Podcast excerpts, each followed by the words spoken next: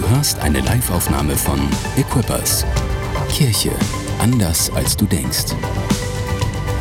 Weitere Informationen findest du auf mainz.equippers.de. Ich bin Tore, ich bin Pastor hier in dieser, dieser Church und mein Herz ist es, dass du ermutigter nach Hause gehst, als du gekommen bist. Und ich denke, dass das Wort Gottes genau das tun kann.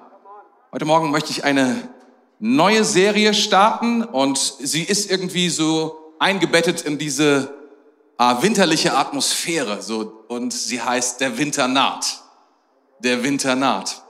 Ist ein Titel oder ist ein Ausspruch aus einer Serie, die einer Fantasy-Serie, die äh, einige Jahre im Fernsehen oder auch einige Jahre bei HBO gelaufen ist, ähm, Game of Thrones.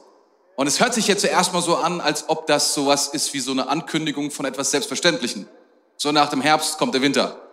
So nach dem Motto, ne? Und danach kommt der Frühling und so weiter. Irgendwie denkt man das, aber es ist in dieser Serie etwas anders gemeint. Und zwar ist es so, dass es gibt immer ein Motto. Es gibt verschiedene Game of Thrones, so ist die Serie, also das Spiel der Throne oder Thron, Thron, Thron, Thronen?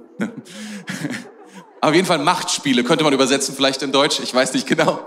Und da geht es um verschiedene Adelshäuser und jedes dieser Adelshäuser hat ein Motto, hat einen Ausspruch, den sie benutzen. Und ähm, das Haus Stark hat diesen Ausspruch, der Winter naht, der Winter kommt. Und da gibt es noch anderen, äh, äh, Targaryen zum Beispiel hat Feuer und Blut, die Lannisters sagen, ähm, hör mich brüllen. Oder Graufreud, wer kennt sich da ein bisschen aus? Graufreud.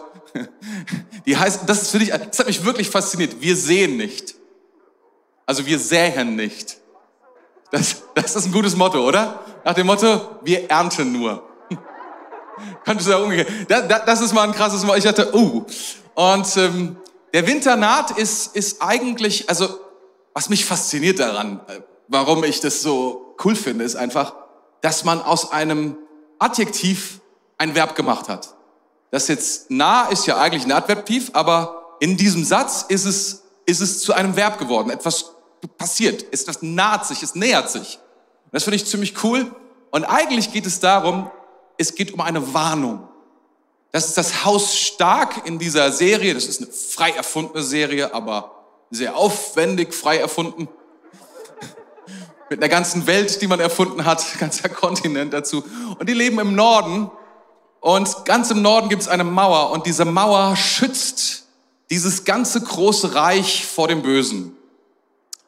Und wenn Sie sagen, der Winter naht, dann meinen Sie, dass sich etwas tut hinter dieser Mauer, dass etwas Bedrohliches dort geschieht, dass eine Invasion droht, eine Invasion des Bösen. Und vielleicht, vielleicht hast du auch gerade Drohungen oder Warnungen, dass das Leben so nicht weitergehen kann, dass irgendwie überall Seuchen und Krankheiten unterwegs sind oder dass die jederzeit wieder ausbrechen könnten oder dass Kriege, ein Krieg ausgebrochen ist, der sich ausbreitet über die ganze Welt. Katastrophen, Klimakatastrophen, Naturkatastrophen, Völkerwanderungen, wirtschaftlicher Zusammenbruch, der mit Inflation startet und wer weiß, wo er enden mag, Drohungen. Und die Frage ist, was, was heißt das für mich? Und irgendwo dazwischen ist der legitime Wunsch in jedem von uns zu sagen, ich würde gerne einfach ein glückliches und gerechtes Leben führen in Freiheit und Frieden. Das ist irgendwie so das, wie sich das bei uns vielleicht in der einen oder anderen Art und Weise abspielen mag. Und ähm, ich muss Folgendes sagen. Eine gerechtfertigte Warnung hat einen gewissen Wert. Eine gerechtfertigte Warnung hat einen gewissen Wert. Ich liebe zum Beispiel Radiosender, die einen warnen vor Blitzern. Hammer. Ich muss sagen, diese Art von Warnung, ich liebe sie. Und jede andere Art von Warnung, die vor denselben Blitzern, vor diesen bösen Blitzern warnt, ich muss sagen, das ist eine großartige Sache. Oder ich denke auch sinnvoll, nicht so angenehm ist zum Beispiel, wenn du zum Arzt gehst und du bekommst dort ein Blutbild gemacht und da ist ein Wert irgendwie außerhalb der Range, dann ist es eine Warnung, irgendetwas zu tun oder zu lassen. Vielleicht irgendwie etwas anderes zu essen oder mehr oder weniger zu essen, mehr Sport zu machen, weniger Sport meistens nicht, aber Ihr wisst, was ich meine. Es, gibt Warnungen, die, die machen irgendwie Sinn. Und ich weiß nicht genau, wenn wir diese Warnungen hören, die wir hören in unserem Leben, was passiert dann mit dir? Und ähm, äh, wie können wir darauf reagieren? Und da gibt's vielleicht insgesamt drei Möglichkeiten.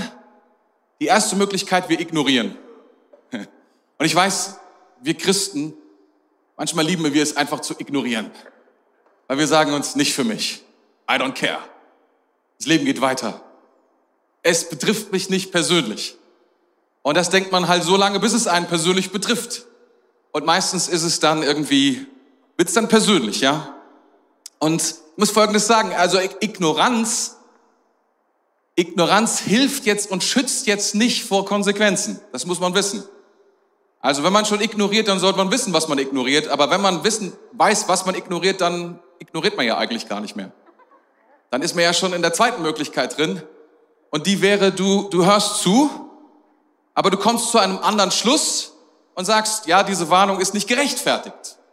Und du denkst dir vielleicht, ja, also ich muss nicht handeln oder ich muss es nicht übertreiben oder ich muss was auch immer tun. Das ist eine Möglichkeit. Du kommst, hörst zu, du sagst, okay, interessant, da ist ein Blitzer, aber ich weiß, da ist nie ein Blitzer. Ich kann da ruhig 5 kmh schneller fahren. Wir sind ja in der Kirche. Auf der anderen Seite muss ich auch authentisch sein. Ich bin noch nie 5 km/h zu schnell gefahren. Was auch immer das jetzt heißt, ihr Lieben. Das ist alles Interpretation. Ne, die dritte Möglichkeit ist, du hörst zu und du nimmst es ernst. Und nicht selten kommen wir dann, wenn wir das, was ich gerade beschrieben habe, das, was um uns herum gerade passiert, die eine Krise zur nächsten Krise, zur nächsten Krise und vielleicht kommst du zu dem Schluss, oh, oh, wenn ich das ernst nehme, dann, dann, dann ist Sorgen und Angst irgendwie unausweichlich. Und du sagst dir, oh ja, was mache ich jetzt? Wie, wie gehe ich jetzt damit um? Ich muss sagen, bei uns im Neubaugebiet, ich habe noch nie gesehen, dass so viele Solaranlagen gebaut worden sind. So, in so kurzer Zeit. Nimmt echt zu. Ist eine Reaktion auf eine mögliche, sucht dir eine Krise aus, passt. Eine Solaranlage passt zu irgendeiner Krise ganz gewiss. Und ähm, das ist eine mögliche Reaktion. Und meine Frage ist immer, und ich glaube, das ist eine gute Frage, was sagt eigentlich Gott dazu? Zu all diesen Dingen. Was sagt eigentlich Gott zu all diesen Warnungen? Gibt es, vielleicht setzt er noch einen oben drauf? Warnt er noch mehr? Oder sagt er, hey, mach mal locker? Oder was, was, ist, was ist seine Sicht der Dinge? Wie, wie, wie ist Gott da drin? Und wisst ihr, es ist interessant, was Jesus lehrt.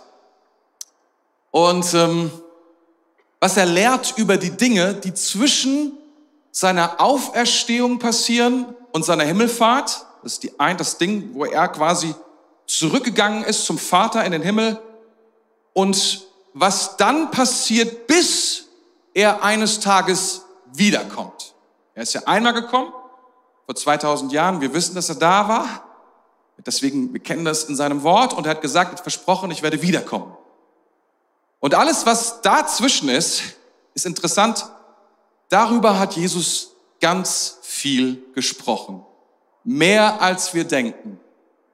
Und es ist das, was wir, ähm, was wir die letzten Tage nennen. Oder was einige die letzten Tage nennen. Es ist jetzt schon 2000 Jahre, deswegen, ich würde sagen, letzten Tage ist vielleicht ein wenig untertrieben. Petrus hat das mal so ausgedrückt, er hat gesagt, bei Gott ist ein Tag wie tausend Jahre und tausend Jahre wie ein Tag. Von daher, wir müssen uns vielleicht damit abfinden, dass Gott die Zeit manchmal etwas anders anschaut und seine Perspektive anders ist. Aber das ist so, das ist das Zeitalter, die Tage seiner Kirche, das Zeitalter des Heiligen Geistes, in dem wir uns gerade befinden.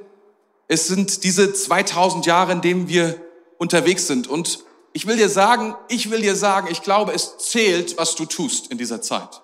Es zählt, was du tust. Und ein Teil dieser Zeit deckt jeder von uns ab.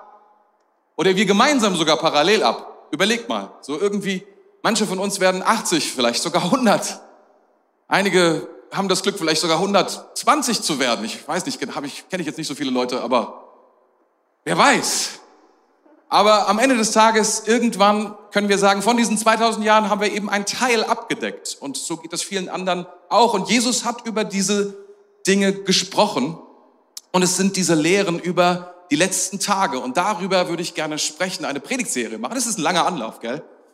Aber das Interessante ist, dass Jesus eben genau darüber spricht. Über all diese Dinge, über all den Wahnsinn um uns herum. Und er sagt, das ist, gehört dazu. Und ihr müsst verstehen, dass es dein Job ist, dass du da keine Angst hast, sondern dass du verstehst, wie die Dinge laufen und dich entsprechend positionierst. Man, man, man spricht in der Theologie über, das Wort heißt Eschatologie, die Lehre der letzten Dinge. Die Lehre der letzten Dinge.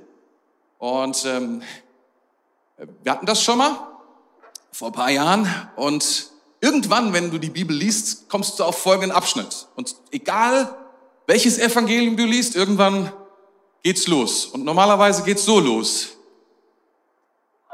Jesus steht mit seinen Jüngern an dem größten ihnen bekannten Bauwerk. Ich weiß nicht, wie es dir geht, wenn du an einem Bauwerk stehst, was richtig genial ist. Also ich muss sagen, ich schätze das so sehr. Manchmal vor so einem Hochhaus zu stehen oder einfach vor einer riesigen Brücke und ich denke mir so, boah, was wir Menschen für krasse Sachen bauen können. Ich meine, das haben manchmal hunderte, tausende von Menschen haben diese Sachen gebaut oder ein Stadion oder so etwas. Ich denke mir so, wow, das die Architektur, das alles, die ganzen Sachen hierher zu bringen, das alles zu planen, das alles, das ist eine mega Leistung. Das ist Hammer. Und ihr müsst dir vorstellen, genau an diesem Punkt, genau an dieser Faszination, an dieser, dieser Stelle stehen Jesus auch mit seinen Jüngern, als sie vorm Tempel stehen. Das ist das größte ihnen bekannte Bauwerk.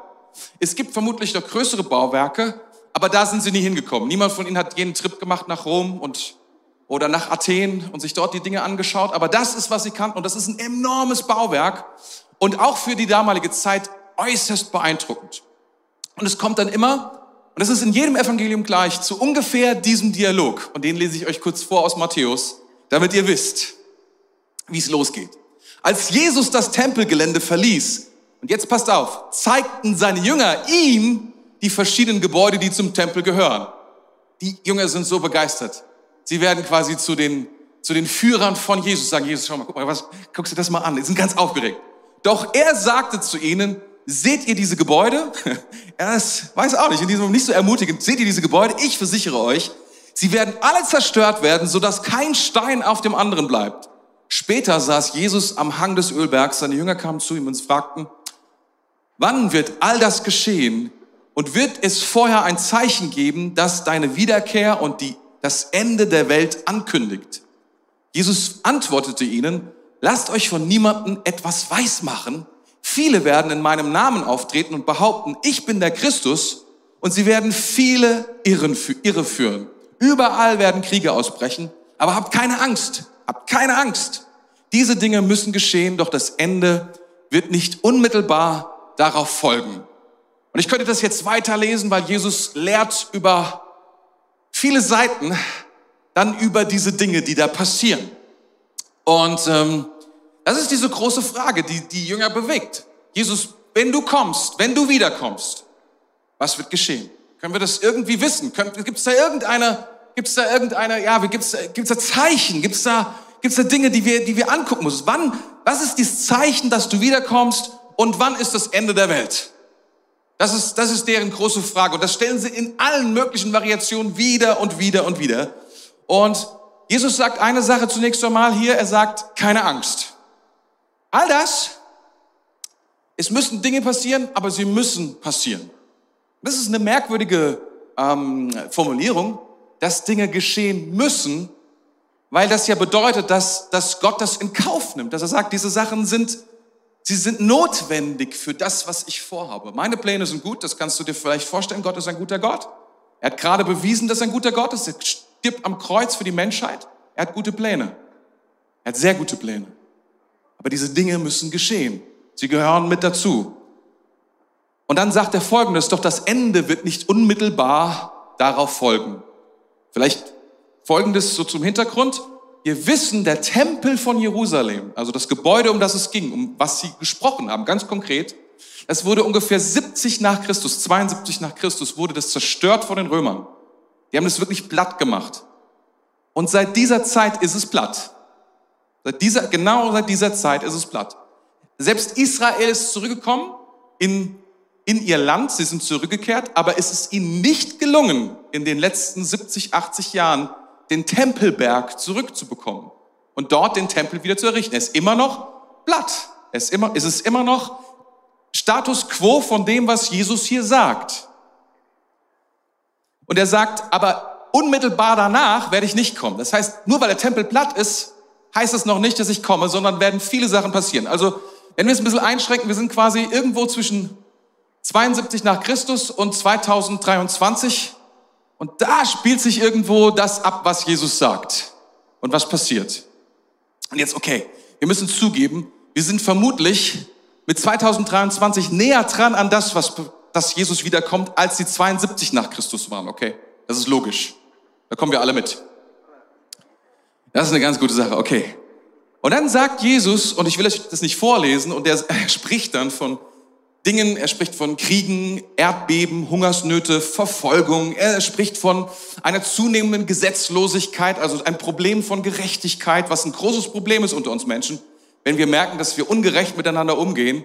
Wir spüren das, wenn gerecht, wenn Gerechtigkeit geht, ist das ein ganz schlechtes Zeichen. Dann, Jesus spricht auch davon, dass unter Christen, die ihn kennen, dass Lieblosigkeit zunimmt und diese Dinge. Dann spricht er davon, dass es falsche Propheten geben wird, dass es sogar Leute geben wird, die sich ausgeben als Erlöser, also als ein Ersatzerlöser. Leute, die sagen, ich, ich bin Jesus oder ich bin wie Jesus. Und er sagt, es gibt Katastrophen von kosmischen Ausmaßen, also von Dingen, die so groß sind, dass sie am Himmel passieren und wir einfach nur zugucken und diese Katastrophen irgendwie Einfluss nehmen auf unser Leben. Und eine Sache ist klar, das sagt Jesus in allen Evangelien. Er sagt, Jesus kommt wieder. Jesus kommt wieder. Weil das wird öffentlich passieren. Es werden alle sehen und weil es heißt in Vers 30 dann im Matthäus Evangelium mit großer Macht und Herrlichkeit. Und er macht eine Sache dann klar und das ist, wenn du so willst, Stand, Stand der Lehre die wir sozusagen so verkündigen. Und das ist, was auch Jesus sagt in diesen Abschnitten. In Vers 42 heißt es dann, deshalb haltet euch bereit, denn ihr wisst nicht, wann euer Herr wiederkommt. Also was ist die Konsequenz? Die Antwort auf die Frage, Jesus, was sind die Zeichen, wann kommst du, ist, haltet euch bereit. Haltet euch bereit. Selbst der Sohn, das ist er selbst, weiß es nicht, die Engel wissen es nicht, Niemand weiß es, nur der Vater. Das ist, was Jesus sagt. Die Konsequenz daraus ist, sei bereit. Denn er kommt in gewisser Weise überraschend. Er kommt überraschend. Das ist also das, was wir hier finden. Und wie gesagt, in den letzten Jahren haben wir es dabei belassen, weil ich denke, das ist auch ein ganz gutes, ich finde, es ist auch ein ganz gutes Basis, eine ganz gute Grundlage zu sagen, okay, Jesus kommt wieder. Es gibt viele Zeichen, die schwer zu deuten sind, die schwer einzuordnen sind. Und es gab ziemlich weird stuff da draußen theologisch über die letzten Tage, dass man gesagt hat, irgendwie im Namen von Napoleon oder von Hitler, da befindet man sich, da, da kann man irgendwie die Zahl 666 herauslesen und dann so ganz abgefahrene Sachen, dass man gesagt hat, die UNO ist eine Verschwörung oder die katholische Kirche. Ähm, ich glaube, selbst Martin Luther hat gesagt vor 500 Jahren, der Papst ist der Antichristus. Vielleicht hat er recht. Wer weiß. Auf jeden Fall, da gibt's eine Menge Zeug und da gibt's diese Bücher auch, ähm, die davon sprechen, dass, dass, dass, dass etwas in Erfüllung gehen muss, bevor Jesus kommt, eine große Trübsal kommt und eine Verfolgung und all diese Dinge. Und ehrlich gesagt ist es ein bisschen peinlich, weil die meisten Sachen haben nicht funktioniert. Die meisten Sachen waren irgendwie so, dass man gesagt hat, ah, okay, nach einer gewissen Zeit, ja, also wenn das das ist und das das ist, okay, und wir leben jetzt immer noch 20 Jahre später, so Mist, hat nicht geklappt, muss man alles neu zuordnen, die ganzen Events. Ist eine komplizierte Sache mit der Theologie dann, das hinterher dann aufzuräumen. Und so ist man ein bisschen übergegangen, dass man das, dass man das, dass man die Offenbarung gar nicht angefasst hat. Und gesagt, das ist Völlig abgedrehtes Zeug. Das kannst du quasi nur nehmen, wenn du, ich weiß nicht, wie lange mit Jesus unterwegs bist und sozusagen den Heiligen Geist den Heiligen Geist aufgeschnieft hast, sollte man sowieso, aber weißt du, wie ich meine, wirklich, wenn du, wenn du unter absoluten Sonderausnahmezustand bist. Und ähm, ich, ich glaube, ich glaube, es ist interessant, weil äh, die ersten, die ersten drei Evangelisten, Matthäus, Markus und Lukas, die haben es dabei belassen und haben ein, zwei Kapitelchen Jesus reden lassen, sehr lange reden lassen über dieses Zeug, aber das war's. Und das, jeder Christ irgendwann kommt da drauf und denkt so, alter Schwede. Mehrere Möglichkeiten, auch hier ignorieren. Zum Schluss kommen, I don't care. Oder ich mache mir große Sorgen, Pastor fragen. Der gibt keine Antwort, der sagt, mach dich bereit. Okay. Und vielleicht war das damals schon genauso und er hat dann gesagt, okay, Johannes, pass auf, du schreibst ein Evangelium und schreibst nicht das, was ich gesagt habe, rein, sondern ich will, dass du ein ganzes Buch darüber schreibst. Deswegen hat Johannes kein Teil darüber, in dem Jesus darüber predigt, sondern es gibt eine, eben die gesamte Offenbarung, eine ganze, ein ganzes Buch darüber. Und ähm, ich glaube, dass Jesus wollte, dass wir die Offenbarung lesen und verstehen, damit wir ermutigt sind über das, was er tun will. Dass wir verstehen, dass unsere Rolle darin, dass wir verstehen, wie er die Dinge sieht und wir seine Perspektive einnehmen. Und ich bin, mein erster Pastor, ich muss es vielleicht erklären, mein erster Pastor war Dispensionalist. Das heißt, er hat daran geglaubt, dass John Darby Anfang des des, ja, eigentlich 19. Jahrhunderts, 1800 irgendwas, dass der eine Idee darüber hatte, wie alles genau abläuft und man quasi einen historischen Ablauf aus der Offenbarung heraus interpretieren kann. Wie gesagt, da kommen dann sehr, sehr krasse Sachen warum. Ist auch super interessant. Problem ist, wenn es nicht klappt. Und man muss auch sagen, überlegt mal ganz logisch, weil wenn das so wäre, dann wäre die Offenbarung ja seit 1500 oder 2000 Jahren eigentlich in der Bibel gewesen, aber es hat niemanden eigentlich wirklich interessieren müssen, weil sie ja erst in Erfüllung kommt heute. Verstehst du? Also hat sie 2000 Jahre nichts zu sagen. Aber kein Wort, was Gott uns gibt, ist nicht Nütze zur Lehre, sondern alle Worte sind Nütze zur Lehre. Und so würde ich mich jetzt nicht einen Dispensionalisten nennen, sondern ich würde die Offenbarung lesen und verstehen, dass sie zu jeder Zeit, seit 72 nach Christus, seit der Zerstörung des Tempels bis heute in jede Generation hineinspricht über diese, über Gottes Pläne.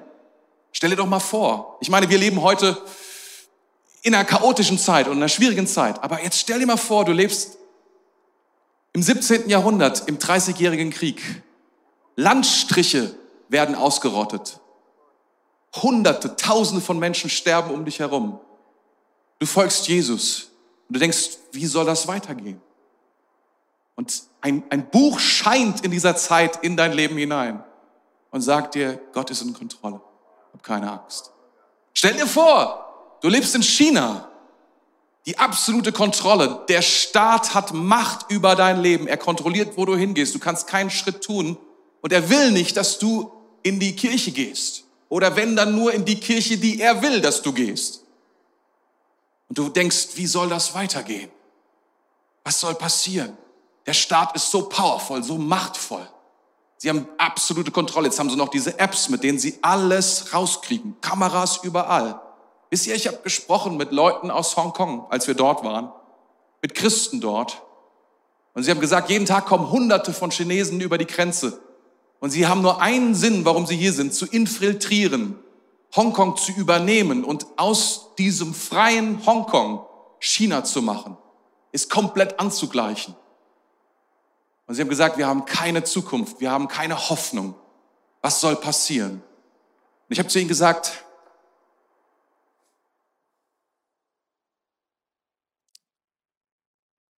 ...300 nach Christus war die schlimmste Christenverfolgung die es jemals gab. Christen wurden abgeschlachtet. Sie wurden gefangen genommen. Man hat sich über sie lustig gemacht. Das Schlimmste, was man sein konnte, ist ein eigentlich haben sie die Christen genannt, sie trinken Blut von ihren Kindern. Weil sie haben das mit dem Abendmahl nicht gerafft. Oder sie wollten es nicht raffen, keine Ahnung. Sie haben Christen abgeschlachtet. Sie hatten den schlechtesten Ruf, den du dir vorstellen konntest. Nur ein Jahrzehnt später bekehrt sich der Kaiser des größten und mächtigsten Reiches der damaligen Erde. Und alles ändert sich. Alles ändert sich. Gott ist in Kontrolle. Gott ist in Kontrolle. Nichts steht dem entgegen. Steht ihm entgegen. Weißt du, wenn du in China bist, dann ist das was, was du vielleicht betest und sagst, wenn es möglich ist, Herr, schenke ihnen eine Offenbarung von dir. Und alles kann sich ändern. Auch dort, in den dunkelsten Ländern dieser Zeit, in Katar vielleicht, in Dubai, in ich weiß nicht wo, in Indien. Wenn du dieses Buch liest, spricht es zu dir und uns, vielleicht haben wir manchmal nicht die richtige Perspektive dazu. Und vielleicht kommt es jetzt, dass wir eine Perspektive dazu finden, uns die Offenbarung anfängt zu uns zu sprechen. Naja, wir haben noch 15 Minuten, aber es ist gut, dass ihr da seid. Ja, die haben einen Job, aber der kommt, der kommt erst später, ihr Lieben. Aber es ist schon mal gut, dass ihr da seid. Schon mal gut, dass ihr da seid.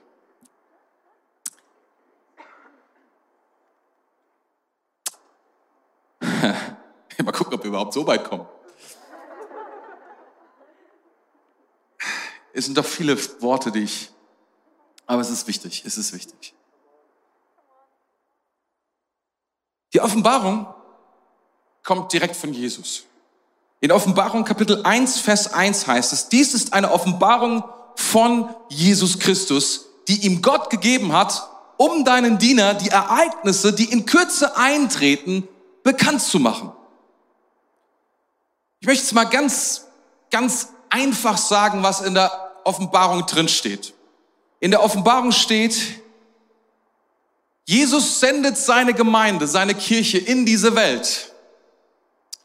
Das sind die sieben Sendschreiben, die sogenannten sieben Sendschreiben. Wenn du davon schon mal gehört hast, das ist Kapitel 2 und Kapitel 3. Und dann passiert Folgendes. Er, er, er, er, er ja, die Offenbarung, sie, sie zieht die Bühne auf und sagt, okay, und da, das ist eigentlich, was ich heute predigen wollte, aber mal gucken.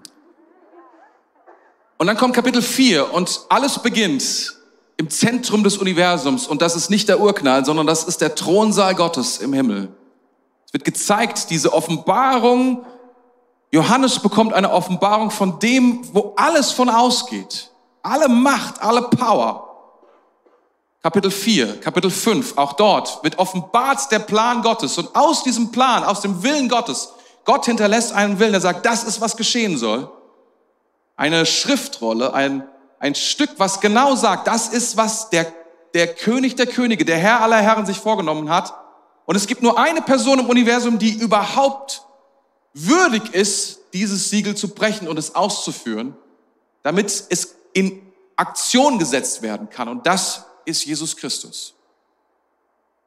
Die Siegel werden gebrochen und wir lesen dann, wenn du so willst, siebenmal, viermal siebenmal, wenn du die Sendschreiben dazu rechnest,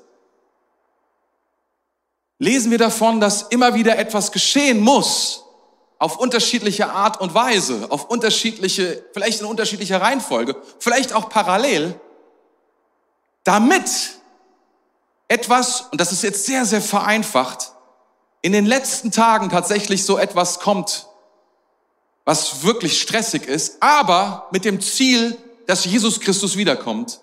Und wenn Jesus wiederkommt, dann wird es einen neuen Himmel geben und eine neue Erde. Das ist, was die Offenbarung sagt. Und sie spricht zu jedem Einzelnen von uns, in allen Zeiten, zu allen Sprachen, in allen Ländern, und sie spricht zu uns und sagt uns, fürchte dich nicht. Ich will dir zeigen, was geschehen muss, damit das, damit der neue Himmel und die neue Erde an den Start kommen und was dein Job da drin ist. Ist das gut? Das ist, was sie offenbar. Wenn du sie so liest, Ist cool. Okay, da kommen krasse Sachen drin vor, ohne Frage. Aber glaubt mir eine Sache, Marvel hat nicht den Kram erfunden. Es war umgekehrt. Verstehst du, es war wirklich umgekehrt. Da gibt's einen Drachen, es gibt ein Tier, es gibt echt krasse Sachen. Und man muss dazu sagen, du musst, um die Offenbarung zu verstehen, davon bin ich überzeugt, du musst sie symbolisch lesen. Du kannst sie nicht lesen. Ähm, das ist auch wieder eine Auslegungsart, aber das ist die Auslegungsart, wie ich glaube, dass sie richtig ist, weil sie seit 2000 Jahren so ausgelegt wird. Und es gibt andere, die sie anders auslegen. Gut. Aber das ist, wie ich glaube, dass es richtig ist. Sie wird symbolisch gelesen. Nicht wortwörtlich, sondern symbolisch. Das heißt, die Dinge, die darin geschrieben stehen, sie zeigen auf etwas hin. Und der Grund dafür ist, weil der Anfang der Offenbarung wird genauso beschrieben, mit diesem Verb beschrieben, dass alles, was darin vorkommt, beschrieben wird auf eine symbolische Art und Weise, so wie Daniel damals, und das finden wir dann im Alten Testament, ein symbolisches Bild gegeben hat über die Reiche, die folgen werden nach dem großen assyrischen Reich oder babylonischen Reich. Das ist jetzt sehr kompliziert, aber deswegen glaube ich, dass die Dinge, die wir in der Offenbarung lesen, nicht wörtlich lesen sollten. Das macht keinen Sinn. Aber wir sollten verstehen, dass die gesamte Offenbarung, und das ist super interessant, die Offenbarung hat ungefähr 400 Verse, bisschen mehr als 400 Verse. Rate mal, wie viele Verse sich auf, oder wie viele alttestamentliche Verse sich auf die Offenbarung beziehen. Sagst du vielleicht, naja, von 400, vielleicht, ich bin krass, 40 Prozent? Oder 50 Prozent, 200? Nein, es ist so, dass 600 Verse, also mehr Verse als die Offenbarung hat, beziehen sich im Alten Testament auf die Offenbarung. Das heißt, die Offenbarung lässt sich nur verstehen durch das, was bereits vorhanden ist. Es lässt sich nicht verstehen ohne das, was bereits geschehen ist. Und die gesamte Offenbarung ist symbolisch und jede Zahl darin hat eine Bedeutung. Die wurde so die ist nicht zufällig da drin, sondern diese Zahlen bedeuten etwas. Okay, zum Beispiel sieben ist die Zahl der Vollkommenheit, ist die Zahl Gottes. Vier ist die Zahl der Erde. Und wenn du das kombinierst miteinander, dann verstehst du, dass bestimmte Dinge, zwölf ist die Zahl von Governance, von ähm, Regierung, von, dass man, das verschiedene Zahlen, die da drin vorkommen. Und die, wenn du die liest und wenn du die in Zusammenhang bringst, dann verstehst du, das ist, was Gott sagen will. Und dann spricht das Wort sehr powerful zu uns. Okay. Seid ihr bereit? Ich habe gedacht, wir steigen direkt ein, Offenbarung Kapitel 4. 1 bis 11. Und, naja, vielleicht mal sehen. Als ich dann aufschaute, sah ich im Himmel eine Tür offen stehen und dieselbe Stimme, die sich zuvor wie eine Posaune angehört hatte, sprach zu mir, komm hier heraus ich werde dir zeigen, was nach diesen Dingen noch geschehen muss. Und im selben Augenblick sah ich im Himmel einen Thron im Himmel, sah ich im Geist einen Thron im Himmel, auf dem jemand saß. Und der auf dem Thron saß, war so strahlend wie Edelsteine, wie Jaspis und wie Karneol und, und ein Glanz wie eines Smaragd leuchtete seinen Thron wie ein Regenbogen. Rings um den Thron standen 24 Throne, auf denen 24 Älteste saßen. Sie trugen alle weiße Kleider und hatten goldene Kronen auf ihren Köpfen. Und von dem Thron gehen Blitze, Stimmen und Donner aus. Von dem Thron befinden sich sieben Fackeln mit brennenden Flammen. Das sind die sieben Geister Gottes. Vor dem Thron sah ich ein glänzendes Meer aus Glas, das wie Kristall funkelte. In der Mitte um den Thron stehen vier lebendige Wesen voller Augen vorn und hinten. Das erste dieser lebendigen Wesen sieht aus wie ein Löwe, das zweite wie ein junger Stier. Das dritte lebendige Wesen hat ein Gesicht wie ein Mensch und das vierte Gesicht gleicht einem fliegenden Adler. Jedes dieser lebendigen Wesen hat sechs Flügel, die innen und außen voller Augen waren. Tag für Tag und Nacht für Nacht hören sie nicht auf zu rufen, heilig, heilig, heilig ist der Herr Gott, der Allmächtige, der immer war, der ist und der noch kommen wird. Immer, wenn die lebendigen Wesen dem, der auf dem Thron sitzt und in alle Ewigkeit lebt, Herrlichkeit und Ehre und Dank bringen, fallen die 24 Ältesten nieder von dem, nieder vor dem, der auf dem Thron sitzt und beten den an, der in alle Ewigkeit lebt, lebt. Und sie legen ihre Kronen vor dem Thron und sagen, du bist würdig, unser Herr und Gott, Herrlichkeit und Macht und Ehre zu nehmen. Denn du hast alle Dinge geschaffen, weil du es wolltest, sie sind da und sie wurden geschaffen. Ja. Ich habe gesagt, ist es symbolisch. Wenn du das nicht nimmst, wenn du das wörtlich nimmst, dann denkst du dir, alter Falter, was ist das denn? Was ist das denn? Aber die Botschaft, die wir hier haben, ist erstmal sehr klar. Und vielleicht ist es die Botschaft, die du heute brauchst. Alles beginnt im Himmel. Alles beginnt im Himmel. Das ist, was wir hier sehen. Eine Tür steht offen. Eine Tür steht offen. Und wir wissen von Johannes, er war im Geist im Himmel. Und wir lesen von diesem Phänomen nicht nur bei Johannes, sondern wir lesen von diesem Phänomen auch von Paulus, dass er mal im dritten Himmel war, dass er dort im Geist war und gesehen hat eine Dimension, die er vorher nicht kannte. Und mit dem Himmel ist nicht gemeint das Firmament, was wir anschauen, wenn wir rausgehen und irgendwelche Wolken. Das ist nicht die Idee, sondern es ist ein Ort, der gar nicht so weit entfernt ist von uns. Er ist nicht irgendwo auf irgendeinem anderen Planeten, sondern er ist, um es mal so zu sagen, in einer anderen Dimension. Gott ist unsichtbar und seine ganze Welt um ihn herum ist unsichtbar. Die Engel, die er hat, sind unsichtbar. Die Welt, die er vorbereitet, ist unsichtbar. Viele dieser Dinge sind für uns nicht zugänglich. Aber hier, um Johannes zu zeigen, was er zeigen möchte, macht er die Tür auf. Er, er sagt, komm herein, ich zeig dir, was der Himmel ist. Und wir alle sehnen uns nach einem Ort, nach einer Ort, nach einem Paradies namens Himmel. Und ich möchte Folgendes sagen. Dieser Himmel, der hier beschrieben wird, ist noch nicht das Ziel, was Gott vorhat zu tun. Denn später spricht er in Kapitel 20 und 21 und 22 von einem neuen Himmel und einer neuen Erde. Aber im Himmel beginnt alles. Der Himmel ist ein realer Ort mit realen Dingen, realen Menschen. Es ist ein Ort, den Gott für uns vorbereitet. Einen neuen Himmel, eine neue Erde. Aber schon heute gibt es diesen Himmel. Und in diesem Himmel ist Gott. Das allererste, was wir lesen, Gott ist dort am Start. Und er ist nicht irgendwie am Start, sondern, was wir dort lesen, das Wort, was dort heraussticht, selbst wenn du nur halb zugehört haben solltest, ist das Wort Thron. Gott sitzt auf dem Thron. Er sitzt auf dem Thron. Er ist nicht im Urlaub. Er ist nicht irgendwie unterwegs. Er ist nicht nervös. Gott sitzt auf dem Thron. Er ist in charge. Er ist auch nicht irgendwie, er denkt so, oh, meine Güte, wie soll es also nur werden? Das, er ist dort. Der Himmel ist der Anfang aller Realität. Wir denken ja umgekehrt, der Himmel ist das Abgefahrene, was wir uns ausdenken, weil wir mit der Realität nicht klarkommen. Ich will dir sagen, Gott sagt, es ist genau umgekehrt. Alle Realität, die es gibt, alles, was geschaffen ist, es beginnt an einem Ort namens Himmel. Es beginnt in der Gegenwart Gottes. Es beginnt mit dem, der war, der ist und der kommen wird. Das ist der Anfang aller Dinge. Es ist die Essenz des Lebens.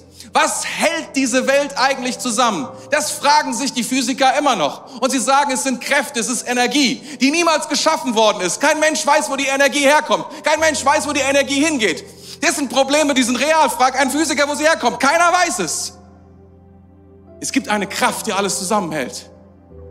Und es ist der Schöpfer aller Dinge, der immer war, der ist und der sein wird. Wo bewegt sich die Weltgeschichte hin? Alles beginnt, alles endet an diesem Ort, in der Gegenwart Gottes. Und auch dort, wenn uns die Schrift diese Offenbarung gibt und sie ist so abgedreht, sie ist so, ich habe gelesen in einem Kommentar über Offenbarung Kapitel, was ist das jetzt, fünf? Nee, vier. Unpreachbar. Don't preach it. Don't preach it. Dachte ich, das hätte ich mal ein bisschen früher lesen sollen. War schon zu spät. War irgendwann gestern oder so und dachte, nee, den Kurs ändere ich nicht mehr. Aber es steht, es ist da und deswegen ist es preachbar, es ist predigbar, es ist für uns verfügbar, es ist wichtig, dass wir verstehen. Jemand hat mal gesagt, das schönste Kapitel in der gesamten Bibel ist Offenbarung Kapitel 4. Und was ist das zweitschönste Kapitel? Aber Offenbarung Kapitel 5. Der Thronsaal Gottes, in dem alles beginnt. Alle Schönheit, alle Kraft, alle Herrlichkeit. Sieh die Atmosphäre an. Sie ist nicht angestrengt. Es gibt kein Zeichen von Zwang. Es gibt noch nicht mal eine Demonstration von Macht.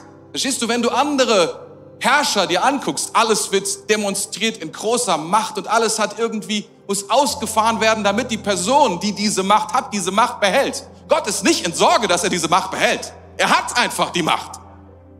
Und alles, was wir von ihm sehen, ist ein Schein. Wir sehen ihn noch nicht mal selbst. Gott, der unsichtbar ist, alles, was wir von ihm sehen, ist ein Schein. Und wir sehen, er guckt durch wie durch ein, er hat eine Brille auf und diese Brille ist ziemlich cool, ist so eine Regenbogenbrille. Und wie gesagt, alles ist symbolisch. Wahrscheinlich hat er keine Regenbogenbrille auf. Aber ich finde es cool, weil wir wissen, dass Regenbogen ist ein, ist ein Bild, ist ein Symbol für einen Bund, den Gott geschlossen hat mit der Menschheit. Ich werde nie wieder diese Menschheit vernichten, nie wieder. Sein Blick, seine Brille auf alles Ungerechtigkeit, auf diese Welt, auf dies, alles, was gerade geschieht. Sein Blick ist immer, wie durch diese Brille wird sie gebrochen. Ein, ein Licht der Barmherzigkeit, an die sich Gott ständig erinnert. Ich bin barmherzig. Ich werde barmherzig sein. Für alle Zeit. Es ist ein Blick. Es ist, wie Gott auf die Dinge schaut. Es ist, wie es hier beschrieben wird. Absolute Macht und Autorität über die gesamte Welt. Im Psalm 33 gibt es ein, ein Abschnitt, da heißt es in Vers 10, der Herr vereitelt den Ratschluss der Nationen. Er macht die Pläne der Völker zunichte. Und dann heißt es, der Ratschluss des Herrn bleibt ewig bestehen, die Pläne seines Herzens durch alle Geschlechter. Das heißt es, die Pläne der Völker, die Pläne der Regierungen, die Pläne der Parteien, die Pläne zunichte. Und Gottes Pläne, sie bestehen. Er vereitelt den Ratschluss der Nationen. Gottes Ratschluss besteht für immer.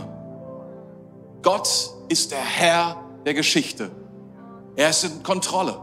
Was auch immer wir versuchen zu schreiben, was auch immer wir versuchen zu tun, was auch immer unser Plan ist, wie wir glauben, dass wir die Welt retten, Gott sagt, ich werde zunichte machen. Ich habe einen Plan. Die Frage an uns lautet, ob wir uns einklinken wollen in den Plan Gottes oder ob wir glauben, dass wir eine eigene Geschichte schreiben können.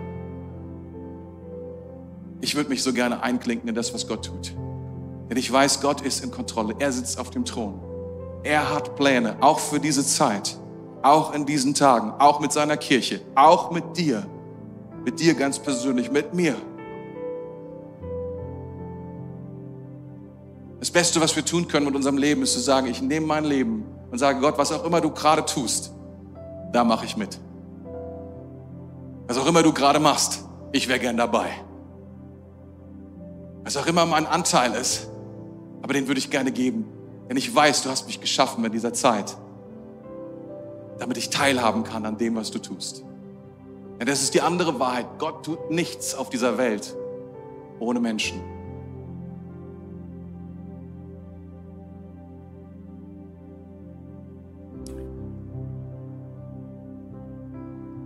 Mach das mal kurz schnell noch und dann, weil dafür seid ihr gekommen.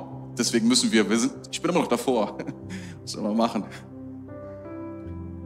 Sieh mal, wir haben diesen, diesen Blick in diesen Thronsaal hinein. Ich weiß nicht, wie, was man symbolisch sieht und was nicht, aber vor Gott, da ist Gott. Gott sitzt auf dem Thron. Und dann lesen wir, vor Gott ist einmal diese sieben Fackeln und das ist der Heilige Geist. Das ist ziemlich klar. Das ist der Heilige Geist. Das kannst du dann aus verschiedenen anderen Dingen auch aus dem Alten Testament heraus sagen, das ist der Heilige Geist. Der Heilige Geist ist, ist selbst Gott. Dann kommt dieses glänzende Meer aus Glas. Sehr merkwürdig, was vor dem Thron Gottes ist. Es ist ein Meer von Glas, das bronzene Meer. Es gab es im Tempel ein, ein, ein Behältnis, da war Wasser drin.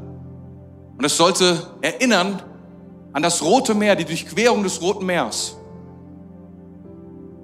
Und später in der Offenbarung steigen aus diesem Meer die Mächte der Finsternis her heraus und sie kämpfen.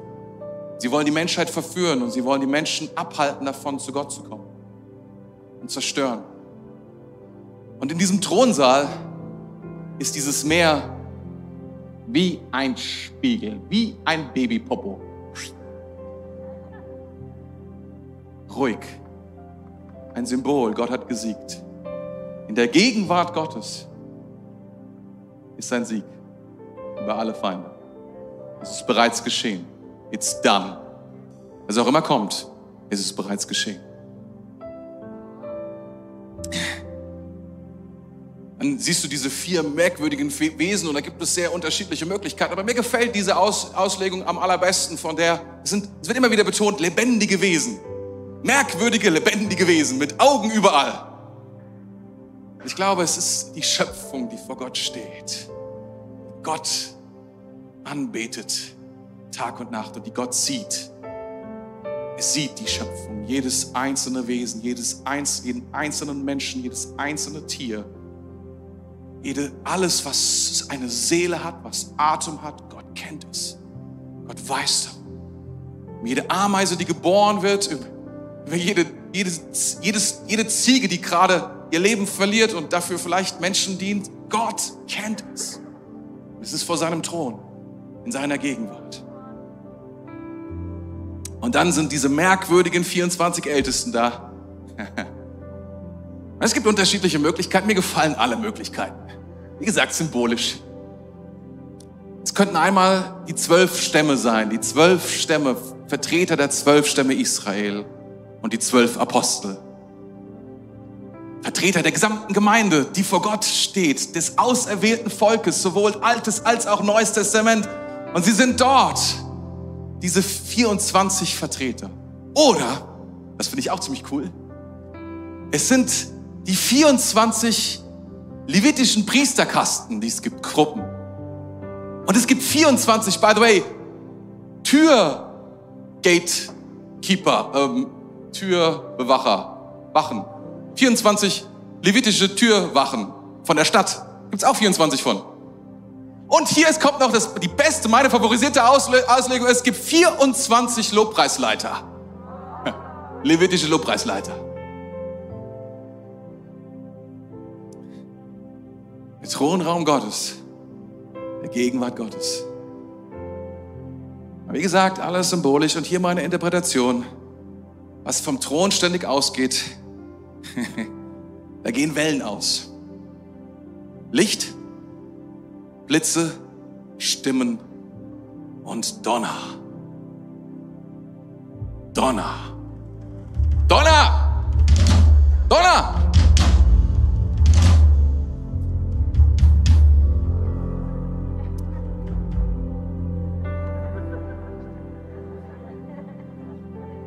Symbolisch. Ich habe gedacht, es klingt echt nach Praise, oder? Jetzt mal ehrlich, vor 2000 Jahren, ihr glaubt doch nicht, dass Gott nicht gewusst hat, dass es eines Tages mal richtig guten Praise geben würde. Mit richtig krassen, fetten Schlagzeug. Also ich meine, ich kann jetzt nicht sagen, wenn ich Gott wäre, das ist irgendwie ein bisschen krass. Aber stell dir vor, du bist Johannes und du kommst in den Thronsaal und du siehst eine Lobpreisband wie unsere und du müsstest beschreiben, was da gerade passiert. Deine Idee von Musik ist eine ganz andere. Und dann sagst du so, das sind Stimmen, das sind Blitze. Und Donner. Klingt für mich echt wie Praise, oder? Okay, das ist meine persönliche Auslegung. Ich sehe schon, ich sehe schon, ich sehe schon, ich sehe schon. Wie gesagt, symbolisch, symbolisch, symbolisch. Gott ist in Kontrolle. Alles beginnt, dass er dort ist in seiner Gegenwart. Alles, was Leben hat, alles, was gesund ist. Alle Pläne enden dort und beginnen dort. Ich weiß nicht, wovor du Angst hast oder was dir Sorgen macht und welche Warnung in deinem Herzen irgendwie ein Zucken und ein Leuchten und irgendwie dich betrifft. Aber vielleicht kommst du an diesen Punkt zurück und sagst, aber Gott, sitzt auf dem Thron und ist in Kontrolle. Und er sieht, er sieht alles. Und er weiß alles. Vielleicht beten wir zusammen.